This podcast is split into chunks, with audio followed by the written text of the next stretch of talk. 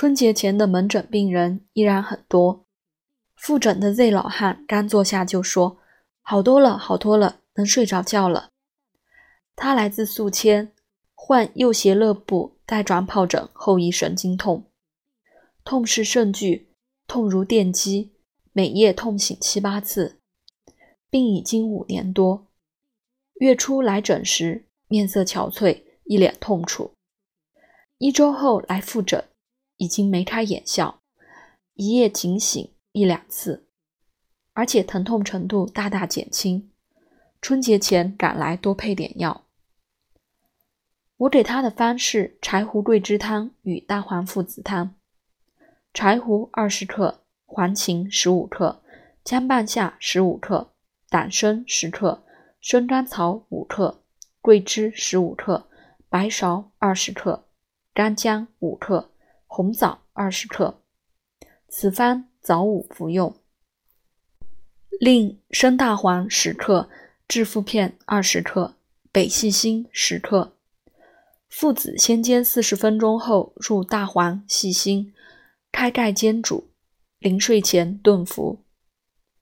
柴胡桂枝汤在《伤寒论》中是一首治疗发热性疾病的方，但在《金匮要略》中则变为止痛方。被用来治疗心腹、足中痛。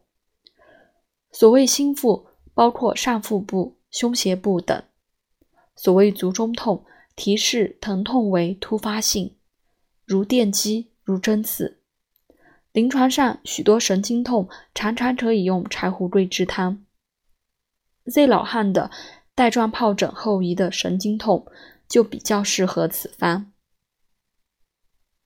大黄附子汤是止痛方，《金匮要略》记载：胁下偏痛、发热、其脉紧弦，此寒也。以温药下之，宜大黄附子汤。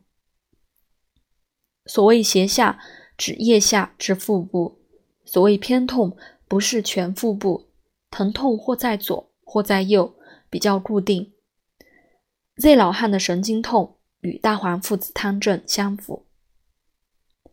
将两方分别煎煮，分别服用，基于以下两点的考虑：其一，患者夜里疼痛剧烈，大黄附子汤止痛力强，故睡前服用；其二，柴胡桂枝汤不仅止痛，也是传统的调和表里方，适用于有神经症状的免疫系统疾病，其人多见全身状况较差。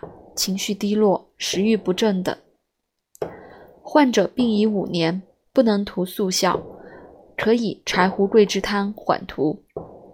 那么，两方为何不共煎服？不共煎同服？